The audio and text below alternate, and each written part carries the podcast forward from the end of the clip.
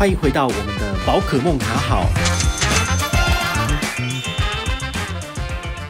嗨，各位听众朋友，我我是宝可梦。好，今天呢是我们的第四季的四十五集哦，我的天呐，哈，越来越多了。好，那今天要跟大家聊的是跟信用卡有关的省钱秘籍哦。今天要讲的是共享机车。好，共享机车其实在台湾已经有好几家，已经是不是快倒了？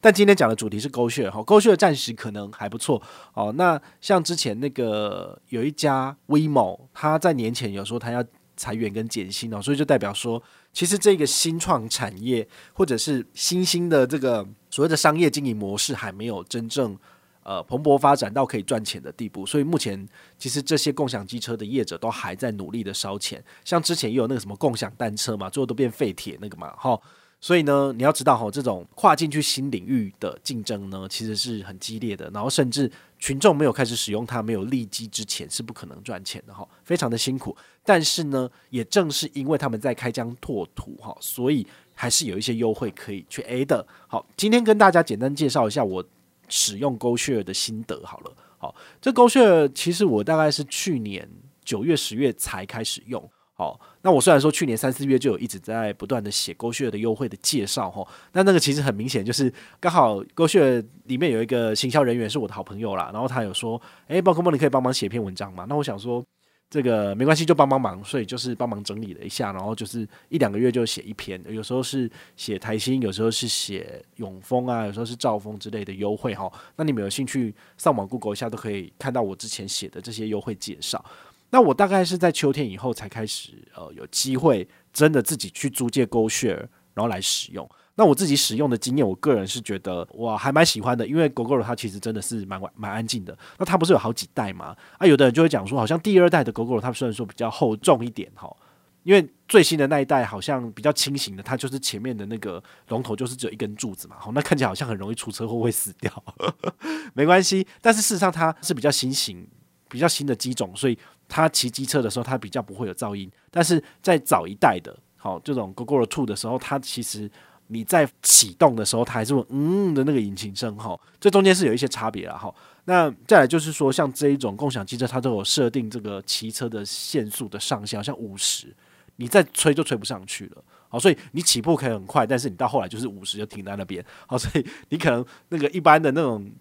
要加油的那种传统的机车，它可能一开始起步输你，但是它后来就给你追过去了。所以你如果赶时间的话，基本上就是注意安全了哈。那我自己用的心得是，我如果从永和骑车到西门町，好，有时候那时候去酒吧跟朋友喝酒，所以呃回来就一定要搭计程车嘛，或是搭捷运。所以去程的话，我就不再骑自己的汽车出门。所以 g o s h r 对我的用法就是说，单程的使用是很棒的，或者比如说呃晚上下雨了。好，那你没有开车，或者你没有骑机车，但是你需要有有代步工具回家，或者这种 A 点到 B 点，哦，你要跑摊，其实这都可以用哦，只要你没有喝酒，其实都可以。好，所以它对我来讲是还蛮实用的。所以如果我晚上要跟朋友出去聚会，那我确定会喝酒的，我就一定会搭这个 GoShare 或者是那个刚刚介介绍的 WeMo，哈，这都是可以用的这样子。好，那。如果你自己有兴趣的话，你就是上网注册一下，好，或者是我们下面资讯栏有那个注册资讯，你就是呃简单的那个注册完，注册完之后呢，他哦他会要确定你有驾照，你没有驾照他不会让你过，因为你没有驾照就无照驾驶了。好，那除此之外的话，它的操作方式就跟一般的这个 Gogoro 差不多，哈，你就是呃只要使用过一次之后就知道了。但每次我最大的问题就是说，呃，我车子停好之后啊。我我就不太知道那个后车厢要怎么开，那搞半天打不开，那我的安全帽就放不回去。那后来才发现有有一招还蛮好用，就是你如果呃安全帽戴在头上，但是你已经还车了，因为你付钱了嘛，那你安全帽你要放回去啊，不然你可能会被罚钱，怎么办？那很简单，你就是立马再借一下这台车，然后他一头开通之后，你就赶快再把那个。后车厢打开，然后把安全帽放进去，好像是在一秒一分钟以内吧，哦，都不会再收钱，所以你可以用这种方式赶快速借速还，那你的安全帽就可以放回去。好，这是我个人自己使用到就是比较尴尬的地方，有时候真的是找半天就是不知道那个安全帽到底要怎样才能够就是放进去那个后车厢，所以后来我就只好先还车，然后确定没有问题之后，赶快再借车然后再还，哦，真的是很麻烦，我也不知道他们的那个设计到底是哪里，就是跟我们传统的机车后车厢打开的那个方式不太一样，哦，它每一代的这个。勾选的都不太一样，所以你习惯了最新的那个清醒的，好，就是龙头只有一根的那个，那你可能用第二代，你可能又会不习惯，就找不到这样子。好，好，那来到我们的重点哦，就闲聊完之后，要跟大家聊说，到底用哪些卡片它有一些高回馈哦。第一张推荐的是中信 LOL 哈英雄联盟信用卡，十趴回馈。好，那它是基本一趴，再加上额外加码九趴，那每个月上限三百的意思就是你可以刷三三三三元。好，那你自己的沟血会花到这么多钱吗？我觉得还好诶，因为我自己本身从永和租借到西门町的价格大概也不过才二三十块钱。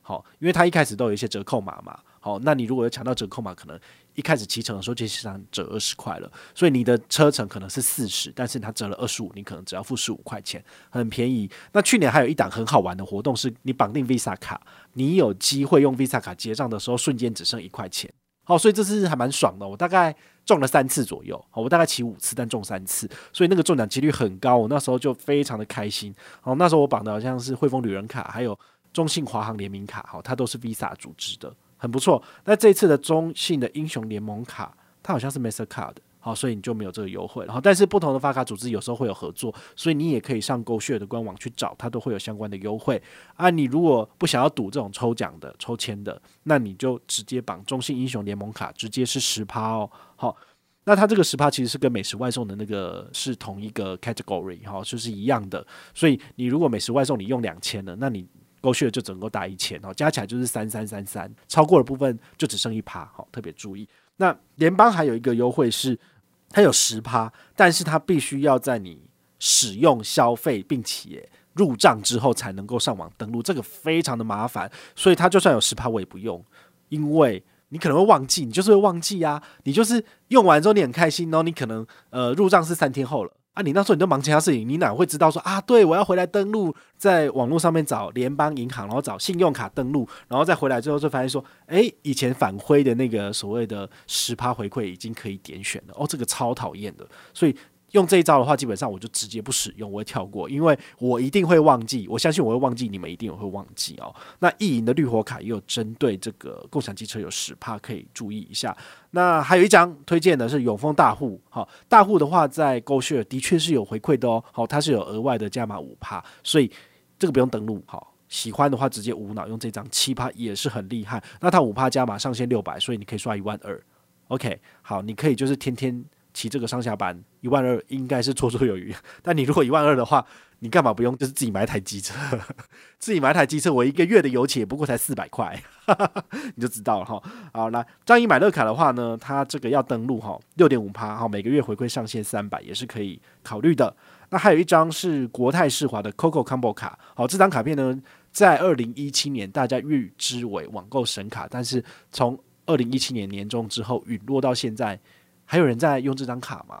哦，其实我偶尔还会用啦，就比如说超商刷卡，有时候要刷五千到六千嘛，我要买咖啡送大家，啊，哦，我就必须要刷个五千块，凑五千块我就用这一张，所以偶尔它的刷卡回馈五趴我还会用。那现在呢，它又多了一个用途哦，就是你可以把它从冷冻库拿出来，就是绑 GoShare，好，然后不用门槛也有五趴哈，大概是这个样子。哦，还有一张玉山的 Uber 卡有三点八趴哦，它是网路网络购物的部分有三点八。那因为它这是非实体过卡，所以你也可以拿到三点八趴。好，那兆丰一秒刷也有三点五趴哦。好，所以讲了这么多，你就会发现我至少介绍五六张信用卡。我讲完你可能都忘记了，我再重新提醒你一次：中信英雄联盟信用卡十趴最简单，办这一张就好了。其他的话呢，你就再考虑一下啊。如果你本身有这个卡组，比如说你有大户卡，但是都没在用的，那你可以把它从冷冻库。半冷冻状态中解冻出来用也不错哦，因为二零二一年其实永丰大户它的声量的确是变小了，而、我们的推荐开户的这个数量也慢慢的变少了。拜托你们认真一点开户好吗？好不好？开过一户的就赶快叫你的爸妈来开户吧，不然业绩很差哈，真的是大户会不喜欢我们哦，他就不会给我们钱了。所以基本上的话，呃，今天跟大家介绍了共享机车购券宝可梦的使用心得、经验分享，然后还有推荐的六七张信用卡，好，希望你会呃有所收获。那如果有收获，觉得爽的话，也不要忘了给我五星评价哦！吼，真的一定要给我一下五星评价，然后留个言好吗？说宝可梦好帅哦，最棒了！好，这样子我看了会很开心啊。好，我一定要冲上前一百大排行榜，我都没有冲进去过，我现在这么认真，大家要帮忙一下哦！好，拜拜。